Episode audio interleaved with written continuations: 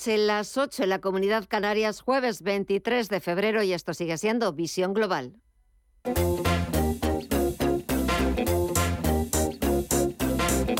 Esto es Visión Global con Gema González. Falta una hora para que Wall Street, para que la bolsa más importante del mundo eche el cierre y de momento lo que seguimos viendo son números verdes, se imponen las compras en el parque más importante del mundo. Compras que sobre todo vienen capitaneadas por el buen comportamiento que está teniendo Nvidia. Está sumando casi un 14% tras superar anoche las previsiones del consenso con sus resultados. Este jueves los inversores han contado con la segunda revisión del Producto Interior Bruto estadounidense del cuarto trimestre de 2022 hasta el 2,7% tras una primera estimación que arrojaba un incremento del 2,9%. También se han publicado las peticiones semanales de subsidio por desempleo que han bajado hasta las 192.000, desde las 195.000 registradas una semana antes. Un dato que ha sorprendido al mercado porque esperaba un incremento hasta las 200.000.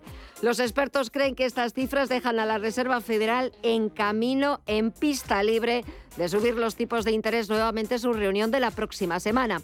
Y más tras las actas de la última reunión de la Fed que conocimos ayer miércoles y que muestran la preocupación del Banco Central estadounidense por la inflación. Sigue siendo inaceptablemente alta. Estas fueron las palabras exactas que utilizó la Reserva Federal, lo que va a obligar al Banco Central a seguir endureciendo su política monetaria para contener los precios. Echamos ya un vistazo a las pantallas. Dow Jones Industriales arriba un 0,23% en los 33.119 puntos. El SP500 vuelve a recuperar los 4.000, suma algo más de medio punto porcentual en los 4.012 puntos y en las DAX 100 sube cerca de un 1%. Se están acelerando las subidas en el sector tecnológico en estos últimos minutos y está cotizando en los 12.177 puntos. Vamos a ver si también ha habido cambios en el resto de activos y empezamos por las bolsas latinoamericanas.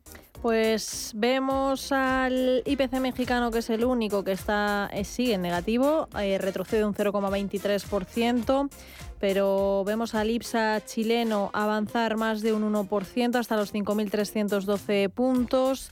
El Bovespa en Brasil se ha dado la vuelta, ahora repunta un 0,37% y el Merval de Argentina también lo vemos avanzar un 1,3 hasta los 247.923 puntos. Si miramos al mercado de visas y materias primas, estas últimas continúan en positivo. El barril de Brent en los 82,27 dólares repunta un 2,07 e igual el West Texas de Estados Unidos que ahora cotiza en los 75,49 dólares. El oro por su parte continúa en negativo retrocede un 0,56 hasta los 1.831 dólares la onza. En el mercado y en el mercado de las divisas continuamos también viendo pérdidas. El euro se deja ahora un leve 0,05% y la libra en los 1,20 dólares pierde un 0,22. En el mercado de las criptos ahora vemos más números verdes, más de un 1 se anota el Bitcoin, que supera ya los 24.000 dólares en su cotización. En los 1.656 dólares cotiza Ethereum con una subida del 2,5%. El Ripple se deja un 0,38, Cardano avanza un 0,26 y Dogecoin en los 0,08 dólares repunta un 0,35%.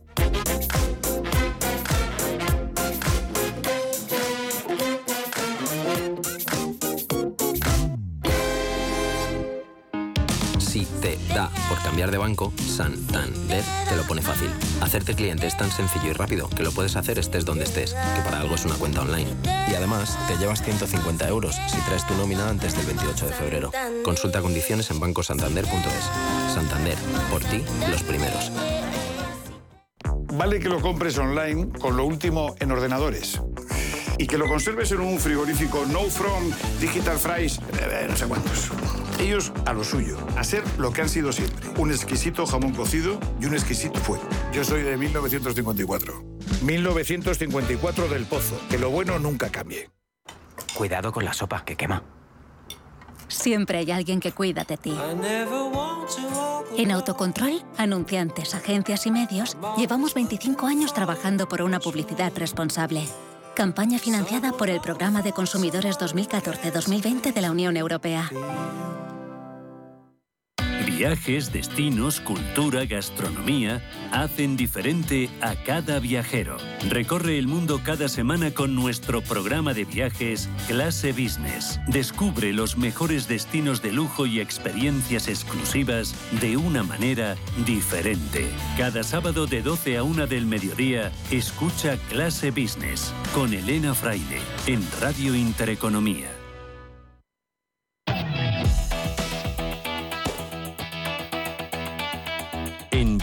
Global, After Work. Enseguida saludamos a nuestros contertulios de los jueves, pero antes ponemos encima de la mesa los asuntos que está dejando la actualidad de este 23F. ¿Por dónde empezamos? Pues vamos a empezar hablando de ese nuevo enfrentamiento perdón, entre las compañías energéticas y el gobierno. Y es que la ministra Teresa Rivera ha vuelto a defender el impuesto extraordinario a estas compañías tras las críticas de Iberdrola pero simultáneamente también, en esto fuimos muy claros y yo creo que, um, que, se ha entendido bien y que cuenta lógicamente con un gran respaldo por parte de la, de la sociedad que es el momento en el que aquellos eh, que más beneficios obtienen y que además obtienen beneficios por encima de lo que posiblemente estaba previsto en relación con, con la estimación previa a la crisis, aporten al esfuerzo, al esfuerzo colectivo. Tras anotarse unos resultados de 4.339 millones de euros en 2022, Iberdrola informó de que tendrá que pagar unos 200 millones de euros por el nuevo impuesto aprobado el año pasado y que la energética ha recurrido. Por otro lado, el presidente de la COE, Antonio Garamendi, vuelve al Ministerio de Trabajo y a la foto con la ministra Yolanda Díaz en la presentación de la Estrategia de Seguridad y Salud Laboral. Este documento para nosotros constituye un hito un hito que sin, que sin dejar de lado la seguridad y la salud en el trabajo como elemento imprescindible para reducir la siniestralidad laboral, pasa al plano de la responsabilidad social corporativa con el fomento de la promoción de la salud en el trabajo. Y no hay que olvidar que además el propio reto demográfico, ¿no? hace que cada vez las plantillas sean más longevas, por lo que la seguridad y la salud en el trabajo debe adquirir una dimensión diferente que posibilite el envejecimiento activo. Y por su parte, la vicepresidenta segunda ha celebrado el acuerdo, en especial que haya sido tripartito, y ha aprovechado la ocasión para hacer un anuncio sobre la Ley de Prevención de Riesgos Laborales de 1995 puedo anunciarles hoy la próxima apertura de una mesa de diálogo social para actualizar el marco normativo de la prevención de riesgos eh, laborales y mejorar la integración de la actividad preventiva en las empresas, la introducción de la perspectiva de género en la gestión de la prevención de riesgos y el reforzamiento de la protección de las personas trabajadoras ante los riesgos psicosociales. Vamos a seguir ahora con ese viaje a Kiev con el objetivo de mostrar apoyo de Pedro Sánchez en vísperas del primer aniversario de la guerra. Allí Sánchez ha anunciado que España tratará de enviar en las próximas semanas 10 tanques Leopard. Por pues, cuestiones de confidencialidad eh, no podemos darle los plazos, eh, eh, digamos, justos, pero lo que sí que le puedo garantizar y manifestar es la voluntad política de que sea cuanto antes. Eso es la petición que ha hecho el presidente Zelensky y cuanto antes, en cuanto tengamos los tanques preparados y también, como he dicho en mi primera intervención, la formación de los militares en el manejo de estos Leopard ya garantizada, pues serán suministrados lógicamente a Ucrania. Y en cuanto a la ayuda aérea a Ucrania, el presidente del gobierno ha dicho que lo estudiará con los aliados. Y por último, os voy a dejar sobre la mesa ese primer paso que ha dado Bruselas para que las grandes tecnológicas abonen una tasa a, las, a los operadores por usar sus redes. Y en este sentido, el presidente de Telefónica, José María Álvarez Payete, lo considera justo y lógico. Pues eh, gracias, Mirella. Muchos asuntos encima de la mesa.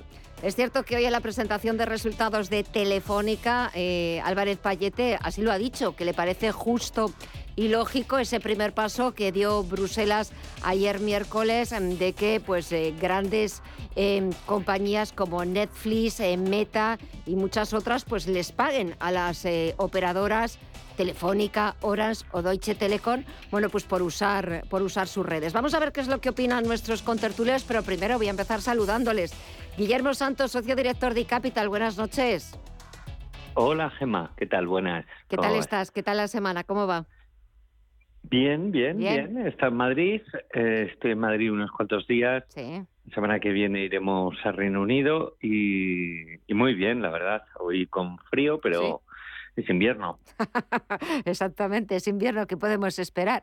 Pero es verdad que de ayer a hoy la diferencia de temperatura parece que estamos hablando de, no sé, de, muchos meses atrás, porque ayer era un día primaveral y hoy pues ha vuelto el invierno. Un invierno que seguro que tiene que estar sufriendo si sigue en Huesca. Es Íñigo Petit, CODI en Global. Íñigo, buenas noches. Pues muy buenas noches, Gema. La verdad es que sí, sigo en Huesca, pero hay que decir que será por la zona en la que estoy, en la zona del Somontano, eh, que estamos más cerca del nivel del mar de lo que cualquier español se puede imaginar. Y resulta que aquí no está nevando, pero si te mueves 30 minutos hacia norte, sureste, oeste, ves la nieve, por supuesto. Lo que sí hace es frío y caen unas tormentas importantes. Pero bueno, está bien que el invierno parezca invierno. Bueno, está bien. oye, eh, eh, eso de la región del Somontano, muy buenos caldos, por cierto. Bueno, eh, esto, es, una maravilla. Aquí das un paseo y te tropiezas con una bodega. La verdad es que es una maravilla de zona, todavía una denominación de origen relativamente joven en comparación con otras y que estoy seguro que tiene un recorrido enorme por delante. Me, vamos, me he aficionado al vino en cuestión en, cuestión, de, días. De, meses. Claro claro pues totalmente una pues, brutal. pues ya sabes cuando vuelvas nos traes unas botellitas para probar ese somontano que es maravilloso. Bueno a ver Guillermo por dónde empezamos no sé si por ese viaje, el segundo que realiza Pedro Sánchez, este año ya de guerra que llevamos, se va a cumplir esta madrugada. Eh, por esos mítines que hemos visto eh, y conciertos multitudinarios del presidente ruso, de Vladimir Putin, diciendo que Rusia es invencible. No sé si queréis que hablemos pues, de cosas mucho más materiales, como es el tema de los impuestos de los bancos, de las energéticas, de los recursos que están interponiendo, eh, de, de esa tasa a los operadores que está proponiendo Bruselas. A ver, Guillermo, te dejo elegir. ¿Por dónde empezaríamos? Pues si quieres, luego hablamos de la tasa a los operadores, que me parece un tema apasionante por lo que lleva encima de la mesa. Y, parece que ahora se abre de nuevo.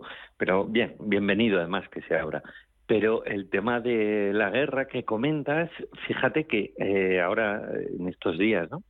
Es el aniversario, lleva un año, y si miras los datos, la información que va llegando desde distintas eh, fuentes, pero prácticamente todas, ¿eh? Eh, van orientadas a que se, las tensiones se incrementan, se, los contendientes, vamos a decir, ¿eh? vamos a ir solo a lo que es la guerra en sí, eh, cada vez se arman más en lugar de plantearse soluciones de búsqueda de acuerdos, de, por supuesto, alto el fuego, pero buscar un lugar común que lleve eh, realmente a, parar esa guerra. ¿no? Entonces, es, paradójico que llevando, como digo, un año, eh, lo que hay es cada vez más tensión. ¿no? Pero ¿qué sucede? ¿no? Que es también muy llamativo que la incapacidad europea para gestionar esa, eh, vamos a decir, esa relación tan complicada, ¿no? acordaos de la antigua Yugoslavia, las repúblicas bálticas, ex repúblicas eh, pues fue ya un buen ejemplo de, que en Europa no, no, nos manejamos muy bien, eh, sino más bien fatal en esta materia, pero es que de nuevo ha salido a flote, pues, pues ya digo, lo que es de verdad la Unión Europea, que es una unión de países basados en un tema básicamente mercantil y de circulación de personas. Pero cuando das o intentas o ves, en este caso es necesario dar un paso hacia algo más político, algo más, incluso te diría no político necesario, como sería arbitrar una solución entre los contendientes en esta guerra, pues somos incapaces. Ya no hablo, por supuesto, de Estados Unidos. Hasta el punto de situación está deteriorada que ha tenido que llegar China, increíble, que parece que va a ser un poco la que va a intentar, eh, pues, pues como mínimo poner o llegar o de, justificar de alguna manera que este conflicto no va a ninguna a ningún sitio mientras se mantenga y que lo mejor sería pararlo y lograr un acuerdo entre las partes, ¿no? Entonces, eh, es, como, como digo y repito, altamente llamativo que ni Europa ni Estados Unidos, Estados Unidos, por supuesto, con sus intereses espurios personales y especiales basados especialmente en su cuenta de resultados como país, eh, pues al final los chinos son los únicos que están intentando parar una guerra que tiene un drama humano que cada vez eh, del cual cada vez se habla menos y cada vez se habla más de, de, lo que hace un lado, de lo que hace otro y de las armas que uno pide o, va a utilizar y de las que llegan a, al otro contendiente. En fin, una pena. Sí, la verdad es que sí. Estoy totalmente de acuerdo contigo. Eh, venga, Íñigo, ¿qué opinas tú? Sí, yo la verdad es que es una situación que, que, que, bueno, que ya está durando mucho más de lo que a nadie le hubiera gustado y la verdad es que en los últimos días sí que hemos visto una cierta, eh, no me gusta la expresión, pero bueno, una escalada verbal, que se suele decir ahora, ¿no? En la que todos han ido eh, tomando cada vez posiciones un poco más duras y efectivamente es China quien ha roto la baraja, eh, en fin, poniendo un poco de sentido común, en mi opinión, no deja de ser sentido común. Tenemos un conflicto que ya ha causado muchísimos daños, personales, materiales y sobre todo, eh, sobre todo no, porque no hay nada más que los daños personales, pero ha generado un daño económico eh, muy importante del que va a ser difícil que, no solo Ucrania, sino también pues todos los países que están alrededor pues consigan eh, salir adelante. Sin duda no se lo han puesto fácil. A mí me parece muy bien todas las visitas de Biden, de Pedro Sánchez, etcétera, pero me quedo con las declaraciones de, un socialista como Borrell, en el que dejaba bien claro que está muy bien los mensajes, están muy bien los ánimos, pero que aquí lo que hace falta son, son balas, ¿no? Eh, son balas para defenderse, porque la Unión Europea, Estados Unidos, China incluso, eh, creo que todos los países estarán de acuerdo en que cuanto menos dure esto, mejor para todos, ¿no? Y volvamos otra vez pues a la economía, a que, a que digamos la guerra, entre comillas, se produzca en un sentido empresarial, que es como se ha llamado toda la vida la competencia, también entre países, eh, pero evitar este tipo de situaciones. Que vaya Pedro Sánchez no deja de ser algo anecdótico, algo anecdótico, pero desde luego sí que es importante para Ucrania, bueno, pues eh, recibir y mostrar todo el apoyo que está teniendo sobre todo para que Rusia entienda que hay determinados límites que no se pueden cruzar, sobre todo cuando no para de amenazar con ellos, ¿no? Y que no se crea que está ante un Estado, ante su enemigo, ¿no? Que no crea que Ucrania está sola en el mundo y que nadie la va a ayudar, ¿no? Entonces, creo que estamos en un juego un poco de trileros en este momento en el que, pues bueno, hay mucho farol, mucha palabra, mucho globo sonda para ver cómo reacciona el otro y es una situación nefasta porque deja lugar a la incertidumbre en todos los sentidos, alguien puede cometer errores o decir algo que no deba en un momento dado, en fin, una situación que creo que, tiene que acabarse ya, la que estamos pasando actualmente, ¿no? Esta, esta guerra dialéctica entre todas las partes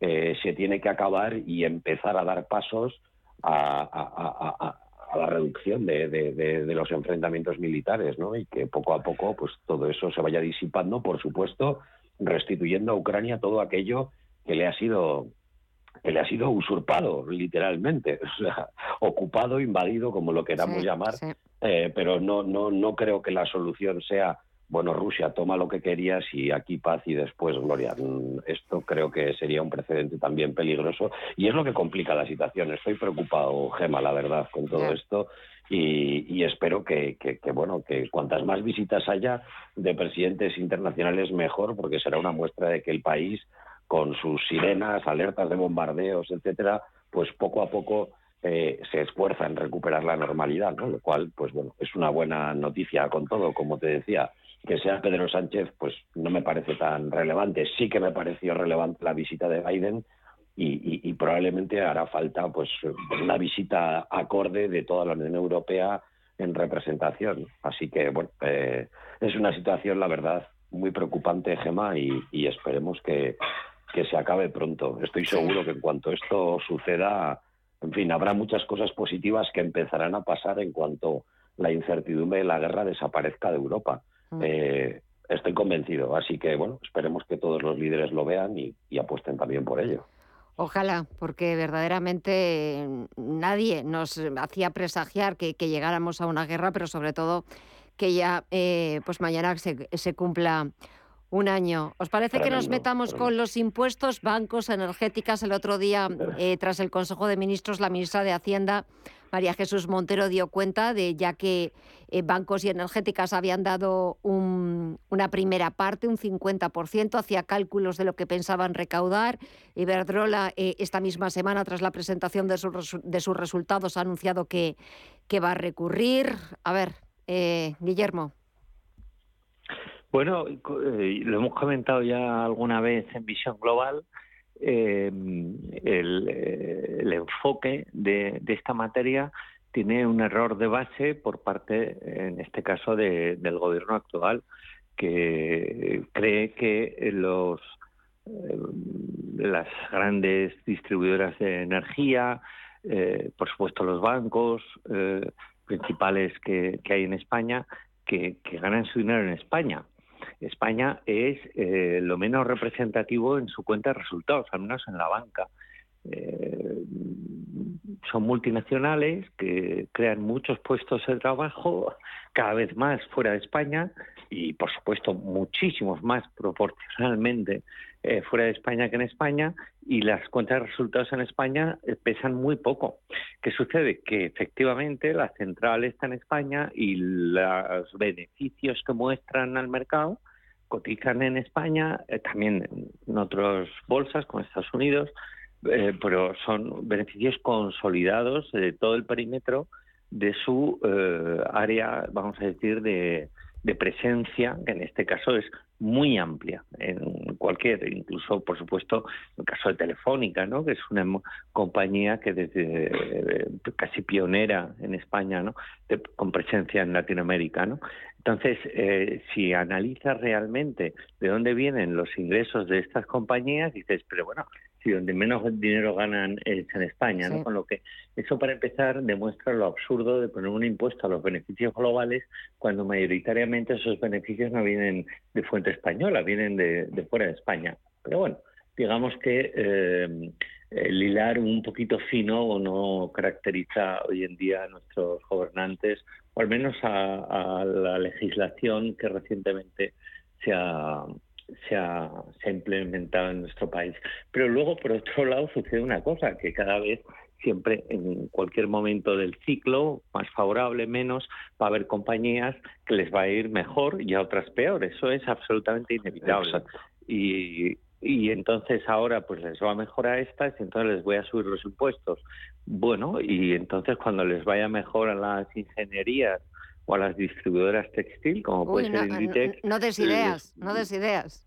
Eh, pues claro, pero fíjate en el fondo, y creo que también lo comentábamos la semana pasada o la anterior, eh, al final, si os fijáis, hay un eh, silencio poco, para mí, eh, valiente o bastante cobarde por parte de los empresarios en general en España de salir a defender lo que es su trabajo, su creación de riqueza, su creación de empleo clave, por supuesto, para el impulso económico de nuestro país y para que nos vayan bien las cosas eh, y, están todavía un poco viéndolas venir y con un temor ahí subyúdice de a mí eh, todavía no me han llamado, ¿no? Entonces, no sé, creo que, que esto no hay por dónde cogerlo. Por supuesto, va a haber recursos. Eh, sucede que los recursos, ya sabéis, suelen llegar al Tribunal Supremo y quizá incluso al Constitucional. Y eso lleva años y ya veremos, ¿no? Bien, es cierto que estamos en un año de elecciones, igual incluso hay cambio de gobierno, no lo sé, igual no. Y, esos cambios de gobierno, de producirse, suelen llevar a sí mismo cambios legislativos, ¿no? Con lo que estamos comentando una cosa que puede tener una vida muy, muy, muy efímera. En fin, mm, me parece una pena, ¿no? El centrar eh, la atención pública en, un, en unos sucesos que realmente no están eh, provocando ningún problema al país, sino que eh, los problemas al país vienen de otro lado. El, el principal problema del país es la creación de empleo. Eso es la clave para nuestro crecimiento y para el bienestar de las personas. Y en eso nos deberíamos centrar más en lugar de en el, el poner tasas impositivas más elevadas a determinados tipos de empresas porque en estos momentos ganen más que cuando ganaban menos no se les bajó, con lo que, en fin, es bastante bastante paradójico y, en el fondo bastante triste esa para mí esa manera de legislar. Íñigo. Bueno, a mí me parece una muestra más de que en este país el éxito es, es prácticamente una condena. O sea, es decir, eh, venimos de un gobierno que a muchos autónomos precisamente toma unas normas que, aunque podamos estar de acuerdo en el fondo, pues no era ni el momento adecuado para implementarlo ni, ni, ni probablemente la forma, ¿no? A inicios de año, con esos cálculos sobre los ingresos que tenías que anticipar, ¿no? También eh, nos vamos a que resulta que desde buena parte del gobierno eh, se ha llegado incluso a insultar a empresarios muy, muy relevantes.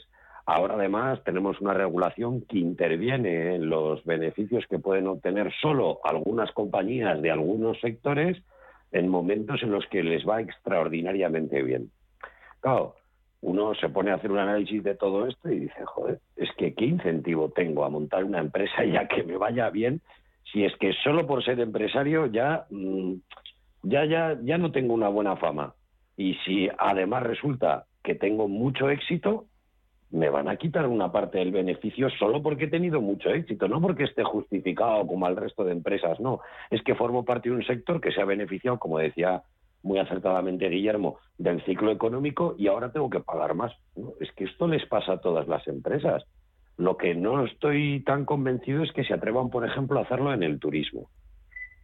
Por ejemplo, es decir, hay años en los que el turismo pues dispara para arriba. España lleva batiendo máximos en el turismo muchos años. Claro, lo que entiendo yo es que si aplicas el mismo criterio, eh, habrá que cobrar. Oye, no, es que has superado en un 10% los ingresos del año anterior. Venga, vale, eh, impuesto sobre tus beneficios.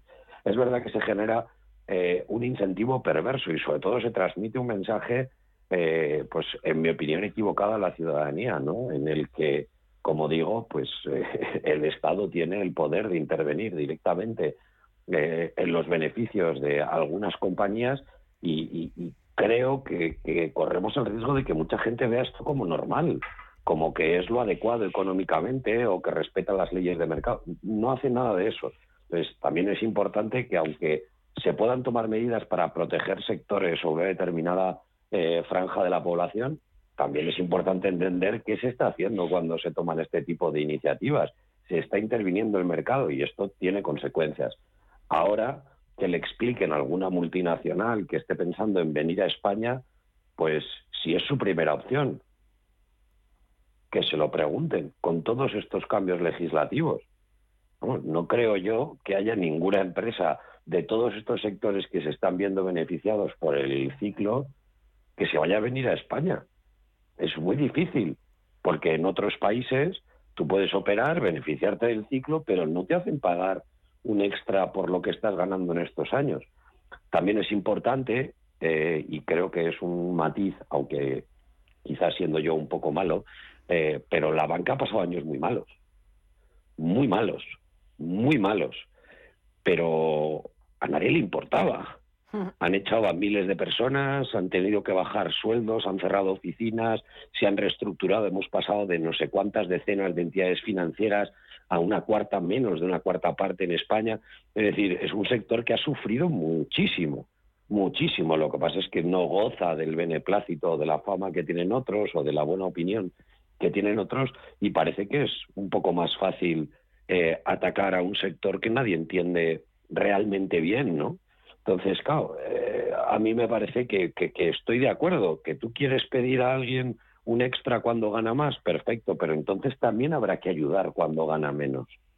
Entonces, de eso se encargó el Banco Central Europeo, no tanto el Estado. Entonces, claro, estas situaciones pues son difíciles de explicar y creo que para cualquiera que tenga nociones básicas de economía, pues tiene que entender que saltarse las leyes del mercado siempre tiene consecuencias, unas veces más llamativas y otras menos, pero siempre las tiene.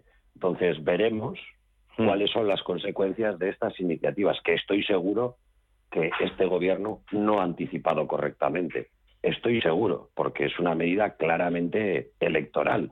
No creo que tenga un sentido económico trascendental para el gobierno de ninguna manera, o sea, de ninguna manera.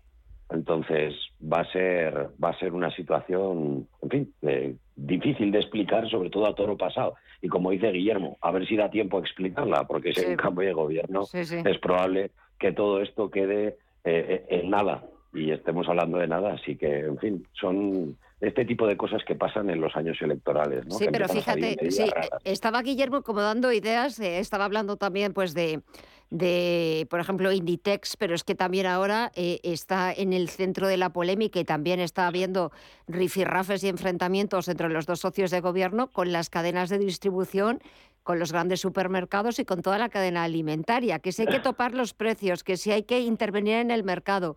A ver, Guillermo, ahora toca los supermercados. Bueno, pero es que fijaos que las cadenas de distribución, eh, pues igual que los bancos, igual que las distribuidoras de, electricidad y de gas, eh, son compañías, son empresas absolutamente necesarias para el funcionamiento de un país.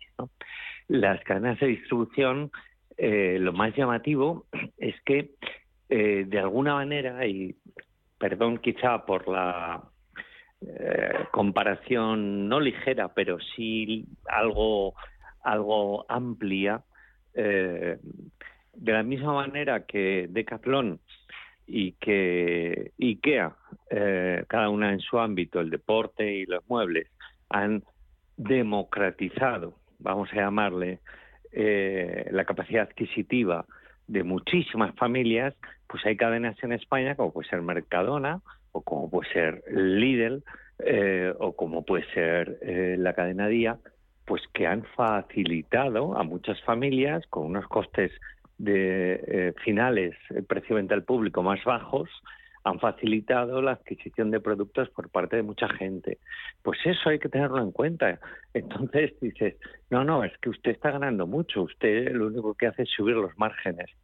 Por favor, por favor, vamos a analizar los márgenes y vamos a analizar de verdad, si quieren ustedes, de dónde eh, o cómo esta, esta compañía está, vamos a decir, creando, por un lado, riqueza, pero por otro lado, está eh, facilitando a todos, nosotros incluidos, por supuesto, eh, que nuestras vidas sean más sencillas y con los salarios que tenemos pues podamos vivir mejor. Entonces todo eso se olvida, ¿no? Y entonces es un poco lo mismo que en el otro caso, ¿no? Eh, la focalización solo en que es que usted gana mucho. mire usted, igual yo gano mucho porque hago las cosas bien, ¿no? Caso clarísimo de Mercadona, ¿no? Una cadena que hace muchos años casi no existía en España y que ahora prácticamente está en todo el territorio español, ¿no? Entonces, este tipo de cosas de verdad para mí me parecen tan penosas y tan de, poca eh, injundia intelectual que, en fin, pues confiemos en que sean pasajeras, pero tanto el planteamiento como cualquier efecto que pueda tener. Venga, y llego para terminar. Que, es que la falta de coherencia en este tipo de cosas, quiero decir, eh, pesa más el electoralismo que la coherencia en muchas mm. de estas cosas y, y es una pena porque yo, yo puedo estar de acuerdo con medidas que, que, que, busquen, pues, bueno, no te digo recaudar más necesariamente, pero sí, bueno, pues en busca de favorecer los ingresos del Estado. Eh, me parecería todo bien. El problema es que se haga sin coherencia. Lo que no puede ser es que aquellas que lo estén pasando mal no reciban ni un hola, aquellas que lo están yendo mejor reciben el, corte, el, corte en beneficios. ¿no? Es que es un mensaje que, en mi opinión, es realmente equivocado y en un país en el que tenemos empresarios que son estudiados en todo el mundo, estudiados en todo el mundo, en las mejores escuelas de negocios de todo el mundo no solo es Amancio Ortega o el señor Roig, es que hay muchos muy buenos. Entonces, y además que somos un país de empresarios. Puede que pequeños, vale, pero somos un país de empresarios. Entonces, a mí lo que más me da rabia de toda esta historia, y porque me considero uno de ellos, de los pequeñitos, por supuesto, es que eh, lo que no puede ser es que el empresario sea el enemigo. No puede ser, porque creo que muchísima gente querría ser empresaria si hubiera tenido la suerte, los recursos, las personas a su alrededor, la idea brillante, en fin, eh, creo que es una aspiración que tiene pues muchísima gente. Y demonizarla de esta manera y demonizar a aquellos que mejor lo han hecho, pues creo que es un error en un país en el que, insisto, necesitamos esa vocación empresarial y, en vez de dejar pasar a los chavales con suspensos de curso a curso, lo que tenemos que es enseñar modelos de excelencia, personas que de verdad han llegado a donde han llegado a base de esfuerzo, de buenas ideas, a base de buenos socios, de buenos colaboradores y no y en ninguno de ellos verás que haya llegado a donde está por el apoyo del Estado. Eso es seguro. Eso es seguro, porque hasta que no creces y ganas mucho dinero, prácticamente no existe salvo para Hacienda. Y eso es un problema, porque en España el empleo lo crean los pequeños empresarios. No puede ser que un empresario solo cuente eh, cuando ya gana varios millones de euros y que sea además para ponerle un impuesto a los beneficios. Esto no vale.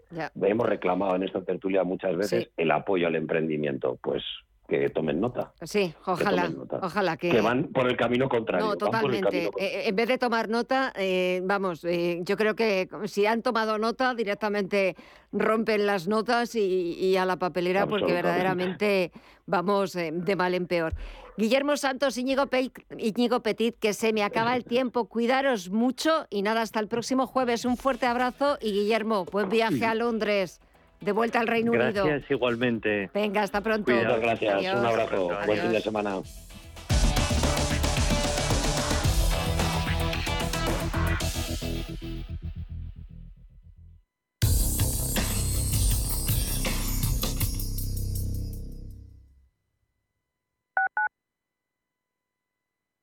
Redecora tu casa, redecora tu casa, redecora tu casa, redecora tu casa, redecora tu casa. Reforma integral piso de 80 metros cuadrados en 8 semanas, 32.950 euros. Redecora tu casa, redecora tu casa, redecora tu casa. Seguimos siendo la primera empresa española en darte por escrito la duración, las calidades y un precio cerrado. Conócenos en redecoratucasa.com. Hola, soy Susana Criado y presento Capital Intereconomía en Radio Intereconomía. Porque la información económica solo tiene un camino, el del rigor y la seriedad. Di que nos escuchas. Desde las 7 de la mañana en Radio Intereconomía. La situación de mis padres en ese momento era una situación un poco difícil y luego el haber tenido que contratar a un cuidador no les llegaba a final de mes. Pues mira, la hipoteca inversa fue un antes y un después. Si tienes más de 65 años y vivienda en propiedad, consigue la liquidez que necesitas con Óptima Mayores. Solicita tu estudio personalizado y gratuito en el 970 70 77 o en optimamayores.com 970 70 77. ¿Hemorroides? Laboratorios Eterlic le ofrece el mejor antihemorroidal del mundo, Hemor. Apto para todo tipo de pacientes y es ecológico. Pídalo en farmacias, el corte inglés o al 924 551400. Si nos llama, le enviaremos un regalo. Eterlic, mucho más que una cosmética. Lo que te gusta, lo que te emociona, lo que te estremece, lo que te espera. Cultura, arte, ciencia, pensamiento, literatura, arquitectura, diseño, cine, historia, música.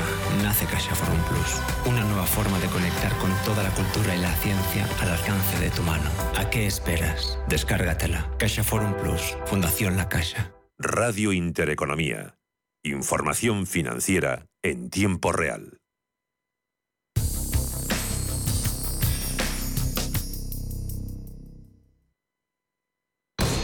Visión Global.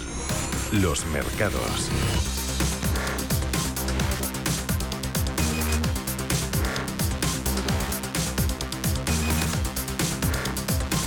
Y de vuelta a las principales bolsas europeas, el IBEX 35 ha conseguido romper este jueves la racha bajista y recuperar los 9.200 puntos. Sí, es que hoy el selectivo se ha notado un 0,64% y ha terminado la sesión en los 9.231 puntos. El protagonismo de la jornada ha sido para Telefónica, que ha dado a conocer un crecimiento de ingresos por primera vez desde 2015 y el abono de un dividendo del 0, de 0,30 céntimos.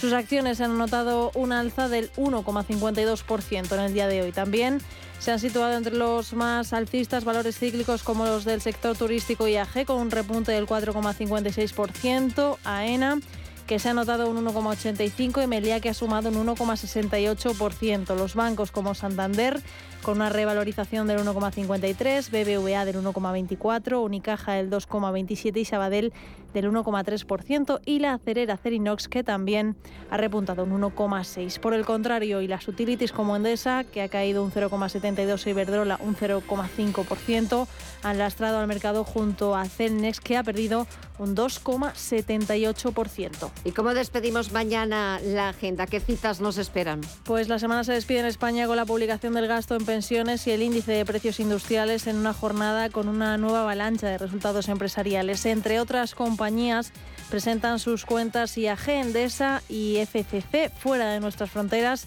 La atención está en el PIB de Alemania y en Estados Unidos. El punto de mira se centra en el deflactor de precios PCE.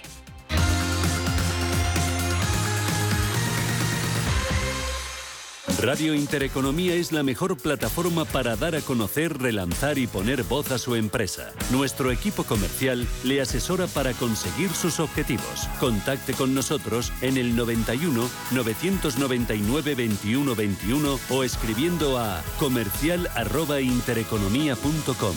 Radio Intereconomía, la radio de las empresas. En Visión Global, las noticias empresariales. Empezamos con IAG que cierra la compra de Europa por 500 millones de euros. La Madrid de Iberia ha anunciado a la CNMV que ha acordado hacerse con la aerolínea propiedad de la familia Hidalgo tras la compra del 80% restante que no tenía de la compañía. Los términos sobre el precio no varían con la adquisición del paquete de títulos restantes por 400 millones de euros. Fitch cifra en 2 billones de dólares el impacto del endurecimiento cuantitativo global. Y aventura que las compras combinadas de activos de la Reserva Federal, el BCE, el Banco de Inglaterra y el Banco de Japón serán negativas por una suma de un billón tanto en 2020 como en 2024 en un cambio masivo en el flujo de la liquidez de los bancos centrales. La entidad señala que este ajuste cuantitativo global a gran escala será un contraste sorprendente con 2022 cuando las compras del BCE y el Banco de Japón superaron en términos absolutos la disminución de las, de las tendencias de activos de expansión cuantitativa de la Fed y el Banco de Inglaterra. La producción de coches comienza 2023 con un crecimiento del 8,1% en enero. Con un total de 194.553 unidades fabricadas. Por tipos de vehículos, las platas españolas ensamblaron 150.467 unidades de turismos y todoterrenos durante enero, un 8,8% más que en el mismo mes de 2022. Los comerciales industriales registran un aumento menor, limitado al 6,1% con un total de 44.086 y los vehículos electrificados ya representan el 14,4% de la producción española y se incrementan un 58% respecto al pasado enero. Bruselas estudia si plataformas como Google o Netflix deben pagar los costes de la red. La Comisión Europea ha abierto este jueves a consulta pública si las grandes plataformas de creación de contenido como Google, Netflix o Amazon, entre otras, deben pagar un peaje a los operadores nacionales de telecomunicaciones para garantizar que todos los agentes contribuyan de manera justa y equitativa a las inversiones de la infraestructura. De este modo, Bruselas responde a la reclamación de algunas de las principales operadoras europeas, entre ellas Telefónica, que pedían que las multinacionales tecnológicas asumiesen parte de los costes de la infraestructura, ya que también disfrutan de sus beneficios. Y por último, Dominion movilizará 2.000 millones en renovables y buscará un socio en Europa. Para 2026 quiere consolidarse como un operador con 2 gigavatios de nueva generación renovable al 95% por la vía fotovoltaica. Supondrá movilizar inversiones de 2.000 millones con financiación bancaria y con un nuevo socio en Europa, sin descartar otras vías de captación de recursos como la emisión de bonos verdes.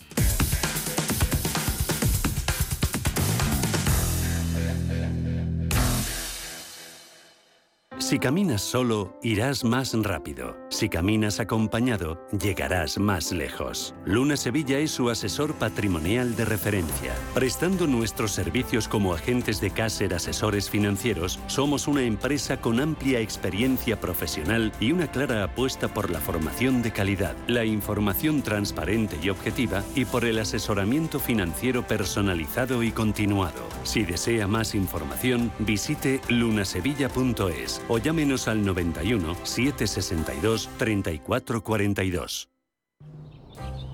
Imagina una mañana de sábado perfecta. ¿Te gustaría recibir en tu casa el periódico El Economista y disfrutar del desayuno junto al líder en información económica en español? Por tan solo 114,40 euros al año podrás recibir todos los fines de semana a domicilio la edición en papel del Economista junto al acceso digital al diario todo el año. Suscríbete en eleconomista.es y toma las mejores decisiones económicas. Cada sábado, en Rienda Suelta, te contamos todo lo que se cuece en el panorama ecuestre. Deporte, actualidad, ocio, cultura, tradición, salud y mucho más. De 2 a 3 de la tarde, todos los sábados, en Radio Intereconomía, galopamos en las ondas con Rienda Suelta.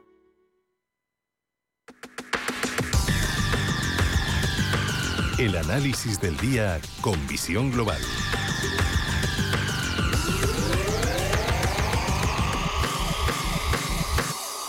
Y saludamos a Javier García, director de Valaria Inversores. Javier, muy buenas noches.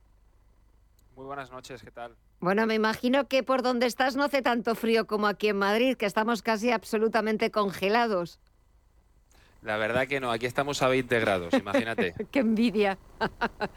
bueno, ¿cómo ves los mercados? No sé si tenemos que envidiar eh, que Europa se está comportando. Es cierto que lo que llevamos de año, Europa parece que lo está haciendo bastante mejor que Estados Unidos. También ya era hora, porque siempre hablábamos de, de que este año tenía que ser la oportunidad de Europa. Todos los años parece que decíamos lo mismo, pero de momento en lo que va de año parece que sí se está cumpliendo. ¿Cómo lo estás viendo tú? Bueno, además se está notando bastante, ¿no? Eh, este mes de febrero que Estados Unidos está cayendo alrededor del 2,5%, 3%, Europa está haciendo exactamente lo contrario, está subiendo, ¿no? Empieza a haber diferentes, bueno, pues empieza a haber importantes diferencias, ¿no? Si hay, hay varias razones por las que esto está pasando. Una de ellas, pues principalmente los tipos de interés en Estados Unidos están al 4,5, en Europa los tenemos al 3, pero sobre todo yo haría hincapié en una situación de deuda. Las compañías europeas tienen menos deuda que las americanas y en un entorno de tipos al alza, lógicamente, pues esto les beneficia. ¿no? Y luego hay bueno, pues diferentes puntos importantes. La valoración de Europa eh, está a 13, 14 veces beneficios. En Estados Unidos estamos a 20. O sea, digamos que Estados Unidos está cotizando entre un 30 y un 40% más caro de lo que lo está haciendo Europa. Y eso al final se nota, ¿no? Entonces, bueno, pues el entorno de tipos alto como el que hay ahora, digamos, es lo que está provocando que Europa esté funcionando mejor. Nosotros desde Velar Inversores estamos incidiendo en tomar más posición en Europa. Lo llevamos haciendo seis meses y lo vamos a seguir haciendo de cara a los próximos, porque creemos que esto que está pasando ahora en febrero es una pequeña señal de lo que puede pasar de cara a los próximos meses. No creemos que esto sea algo esporádico, que el mes que viene volvemos a la normalidad, ¿no? Creemos que esto, bueno, pues es una pequeña señal eh, que nos está diciendo, oye, eh, cuidado que el ciclo de Estados Unidos, estos cinco años tan buenos respecto a Europa, puede ser que se hayan terminado. ¿no? De hecho, esto ha pasado unas tres veces los últimos 20 años y las veces que ha ocurrido esta diferencia de valoración, hemos visto a Europa sacar a Estados Unidos en cuatro o cinco años hasta un 40% de rentabilidad. Creemos que cabe la posibilidad de que los próximos 12, 24 o 36 meses vuelva a ocurrir lo mismo.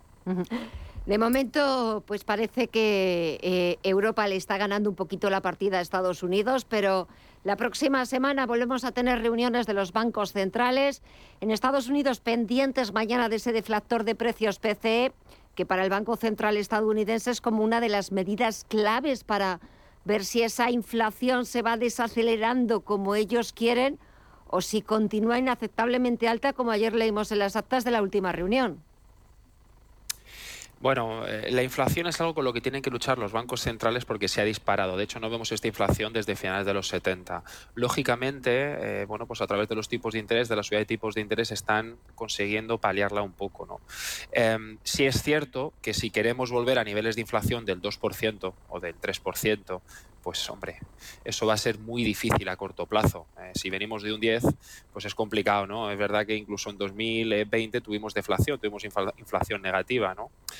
Em, el problema que tienen los bancos centrales es que están contra la espalda y la pared. Tenemos una situación donde los eh, bueno, Estados Unidos tiene casi un 130% de deuda sobre el PIB, por lo que no puede tampoco decir voy a subir eh, los tipos de interés hasta el infinito. En Europa pasa lo mismo.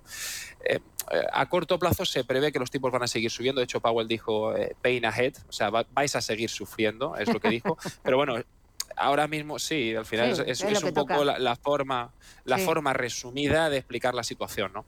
Se prevé que van a llegar al 5,5, alrededor del 5,5, 5.3. Estamos en el 4,5. Eh, realmente creemos que van a llegar ahí. Lo que no creemos es que vayan a subir mucho después de ese nivel, porque ese nivel ya es un nivel, eh, bueno, pues eh, importante, ¿no? A lo mejor esto a los que nos estén escuchando no lo ven como algo muy fuerte, ¿no? Pero el que tenga una hipoteca tipo variable seguramente que se haya dado cuenta de, lo que ocurre cuando suben los tipos de interés de esta forma. ¿no? Entonces, esta subida que está teniendo la FED en este caso tan abrupta es nuevo. Nunca hemos, visto, nunca hemos visto una subida tan amplia en tan poco tiempo. Mm. Entonces, bueno, eh, la, situación no es tan fácil para los bancos centrales ahora mismo. Sí es cierto que en cuanto se empiecen a moderar los tipos de interés, nosotros pensamos, cuando se empieza a moderar la inflación, perdón, creemos que los tipos de interés empezarán a moderarse. ¿Eso cuándo llegará? Pensamos que después del verano, a partir de agosto, creemos que en ese momento empezaremos a ver una moderación de los tipos de interés. Eso en Estados Unidos, quizás también aquí en Europa, aunque ya hay muchos expertos, Javier, que empiezan a hablar de subidas de 50 puntos básicos. También lo ha dicho la propia presidenta del BCE, Christine Lagarde, pero de que incluso los sitúe en zona de máximos históricos. Y eso es algo que no estamos acostumbrados aquí en Europa. Pues no. Eh, yo tuve la suerte este fin de semana de hablar con Luis de Guindos. Estábamos en, una, en, una, ceremonia y estuve hablando con él y lo que pude percibir es que a corto plazo efectivamente van a seguir subiendo tipos de interés. Además, sin lugar a dudas. O sea, no, no, vi ninguna duda a la hora de decir, oye, no, tener cuidado que los tipos de interés van a seguir subiendo. Esto es algo que nosotros ya sabíamos, ¿no? Eh, de hecho, los próximos cinco o seis meses los tipos seguirán al alza. ¿Hasta qué punto? No lo sabemos. No tenemos que olvidarnos que bueno, cuando Grecia tuvo este problema de deuda casi se lleva Europa por delante y ahora mismo tenemos a España con una deuda que no se ve desde el año 1900, que está alrededor del 115% sobre el PIB. Tenemos a Italia con un 150%. Entonces, realmente Europa lo tiene más complicado que Estados Unidos para subir tipos de interés. Vamos a ver qué pasa, pero aquí ahora también con las elecciones va a haber un, tira y afloja. ¿no? Los bancos centrales, lógicamente, quieren luchar contra la inflación, ya se está moderando. En Europa, en la zona euro, la inflación estaba en el 10.8, está ahora mismo en el 7.8 aproximadamente. O sea que ya la subida de tipos de interés está teniendo los beneficios que querían, pero sí es cierto que una inflación en el 7.8 sigue siendo excesivamente alto, eso no cabe duda. ¿no? Pero los bancos centrales en Europa lo van a tener complicado, no es tan fácil como Estados Unidos. Aquí hay muchos países que tienen una deuda muy alta mm. y que tienen que tener cuidado con ellos. Entre ellos, nosotros, que como digo, en España para que nos hagamos una idea, la deuda que tenemos ahora llevamos sin verla 120 años. Entonces, bueno, pues la situación no es, tan, no es tan sencilla como parece para subir tipos de interés a la torera. Sí, lo que sucede es que también, claro, hay que controlar la inflación, porque de momento da la sensación, Javier, de que los bancos centrales no van a cambiar o no tienen previsto a corto plazo cambiar ese objetivo de inflación del 2%, ni aquí en Europa ni tampoco en Estados Unidos. Bueno, también, también decían lo mismo en 2020, que la inflación iba a estar en el 2% y se fue al 10%. Ya. créete a los bancos centrales cada vez que hablan. Eh, sí, o sea, no, tenemos tampoco que hacerles mucho caso con lo que dicen porque ellos van a lo suyo, ¿no? O sea, yo no creo que no supieran que, lo, que la inflación se iba al 10% o como mínimo por encima del 2%. Yo estoy seguro que lo sabían. Lo que no, lo que no querían es demostrarlo, lo que no querían es reflejarlo, ¿no? porque eso pondría el mercado nervioso. ¿no? Entonces, cuando dicen una inflación en el 2%, yo digo, bueno, puede ser, en ese, puede ser una inflación del 2%, pero este año 2022 no la vamos a ver. Eso está más claro, eso está clarísimo. 2023 ya veremos, pero pasar eh, de un 7,5, de un 8,5 a un 2% es muy, muy, muy, pero que muy difícil. Exacto. Eh, por no decir imposible. De hecho, nosotros pensamos que la inflación media los próximos 3, 4 años va a estar en el entorno del 4 o 5%, más o menos en ese entorno. Y luego a partir de ahí, pues si van mejorando las cosas, pues conseguiremos ese 2% que es el que hemos tenido los últimos 15 años. Pero mientras tanto no vemos un 2% como un objetivo muy cortoplacista. ¿Y el euro qué le está pasando? No sé si es que el dólar está cada vez más fuerte o es el euro que está cada vez más débil. Bueno, hay una diferencia de tipos de interés importante, del 4,5 al 3%. Lógicamente eso fortalece al dólar. Fijaros la, la, subida del año pasado del dólar, ¿no? A nosotros nos perjudicó porque teníamos materias primas, las materias primas se pagan en dólares, entonces al final la subida del dólar nos perjudicó, ¿no? Eh, no obstante, como vimos, eh, el euro dólar creo que se fue a la, zona de 0,95 incluso, pero eso se ha empezado a moderar. Eh, va a haber alzas y bajas, pero nosotros creemos que más o menos el euro dólar se puede colocar en el 1.10% aproximadamente. En ese entorno creemos que bueno, nosotros estamos más o menos en que eso sería un precio justo para el euro dólar de cara, de cara a este año, de cara a 2022.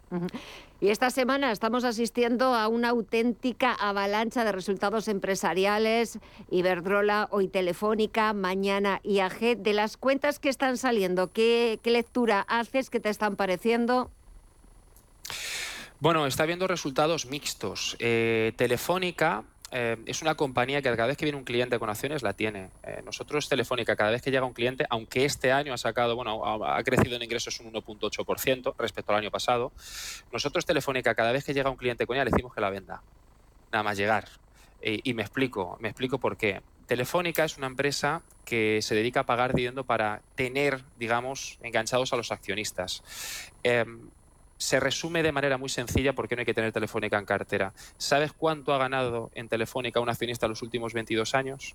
Con el dividendo incluido, ojo, ¿eh? que mucha gente dice, no, pero es que, eh, es que a veces me ha pagado dividendo hasta del 7%. Con el dividendo incluido, ¿sabes cuánto ha ganado un accionista en Telefónica desde el año 2000? No, ¿cuánto? Ha perdido un 55% de su dinero. con el dividendo incluido, ¿eh? Un 55% al precio de cierre de hoy. Entonces, eh, Telefónica, al margen de que mejore los resultados, nosotros no creemos que sea una empresa que vaya a crear valor. 22 años para perder un 55% y accionistas contentos por el dividendo no tiene sentido, suena más a una estafa. Sin embargo, en el caso de IAG nos parece una empresa interesante. Eh, las aerolíneas han sufrido muchísimo, como todos sabemos, por causa del COVID en 2020-2021. IAG, en un entorno normal, factura 22.000 millones de euros anuales. Eh, en 2020 y 2021 ha pasado a facturar 8. Entonces, lógicamente, las acciones pasaron de 5,5, de 5,5 euros por acción, alrededor de, de, bueno, llegaron a 1. Ahora mismo están a 1,80, ¿no? No obstante, este año lo van a cerrar con otra vez 22.000 años, 22.000 eh, euros, 22.000 millones de euros en ingresos, muy distinto a los 8.000 del año pasado, y creemos que 2023 lo terminará con 26.000, que suele dar un ingreso neto de 800 millones. Si esto es así, y las estimaciones muestran que podría ser así, IAG puede cotizar perfectamente alrededor de los 3 euros por acción. Actualmente cotiza en un 85, eso significa un margen del 60% de rendimiento. Eh, ya digo, es una compañía que ha estado en 150, el precio objetivo que tenemos está alrededor de 3 euros. Eh, el nivel de deuda que tiene es asumible y nos parece, bueno, pues ya digo, una compañía interesante. Los resultados vienen buenos mañana, parece que, que van a ser por encima de lo esperado y por tanto, bueno, pues la situación, de hecho, hoy, si no me equivoco, IAG es la empresa que más ha subido, con un 4 y pico por ciento. Eh, se está previendo un poco lo que podría pasar. Ya digo, cotiza un 88 al cierre de hoy, creemos que puede llegar a cotizar a 3 euros y ya digo, es una compañía que ha pasado por un COVID, que esperemos que no venga otro, mm. es una compañía que ha pasado por una situación muy mala, pero muy esporádica, de dos años, ha pasado de 22.000 millones de ingresos a 8.000, pero este año ha vuelto otra vez a 22 y el año que viene lo normal es que se vaya a 26.000, por tanto, y lo lógico sería que fuera recuperando. No creemos que vaya a llegar a los máximos históricos, a 5,50, pero si consigue los ingresos que creemos que va a conseguir el año que viene, perfectamente puede cotizar en 3 euros. Por tanto, bueno, al precio que está ahora nos parece una oportunidad de inversión y de hecho la tenemos en cartera. ¿Y alguna otra que sea una oportunidad que os esté gustando, que la tengáis en cartera y que nos quieras recomendar? ¿Cuál? Para nosotros la mejor empresa en la que se puede invertir ahora mismo en toda España se llama Miquel y Costas, es ah, una empresa familiar mm. con más del 50% de las acciones son de los de la familia, por tanto cuando nosotros compramos acciones sabemos que los dirigentes de la compañía son quien tienen realmente las acciones, una compañía sin deuda, sin competencia, una compañía que te hace un flujo de caja libre todos los años de 50 a 55 millones y que vale unos 400 y pico millones en bolsa, ¿no? Eh, el año pasado nos pagaron incluso dividendos extraordinarios porque les quedaba dinero en caja y lo dirigieron a los accionistas. Nos parece una empresa bueno, que es espectacular. De hecho, tiene contratos firmados a largo plazo de 10 y 15 años. Una compañía sin deuda con un producto pues donde poco se puede competir y con contratos a 10 y 15 años, pues básicamente es una compañía espectacular. ¿Cuál es el problema? Que es una compañía de pequeña capitalización donde muchos fondos muy grandes no pueden comprar. ¿Qué pasa? Que particulares como nosotros sí podemos hacerlo. Entonces, bueno, eh, más o menos el dividendo que te va a pagar todos los años alrededor del 3,5 y creemos que la revitalización de las acciones puede estar por encima del 6. es una pues, compañía un poquito riesgo y con, y con buena perspectiva de rentabilidad. Pero bueno, pero tomo nota, eh, me quedo con las recomendaciones y con el análisis de Javier García, director de Velaria Inversores, que me das mucha envidia con esos 20 grados y así que disfrútalos muchísimo y hasta pronto. Un fuerte abrazo. Muchísimas gracias por todo. Un fuerte abrazo, muchísimas gracias. Adiós.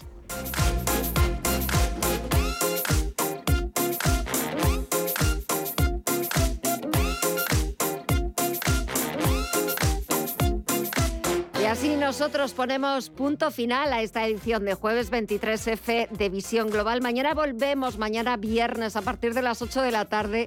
Las 7 en Canarias tienen una nueva cita con Visión Global y al ser viernes y tener eh, ya cerquita el fin de semana, les vamos a proponer planes para que disfruten de ese fin de semana y de ese descanso tan merecido. Pero será mañana a partir de las 8 de la tarde.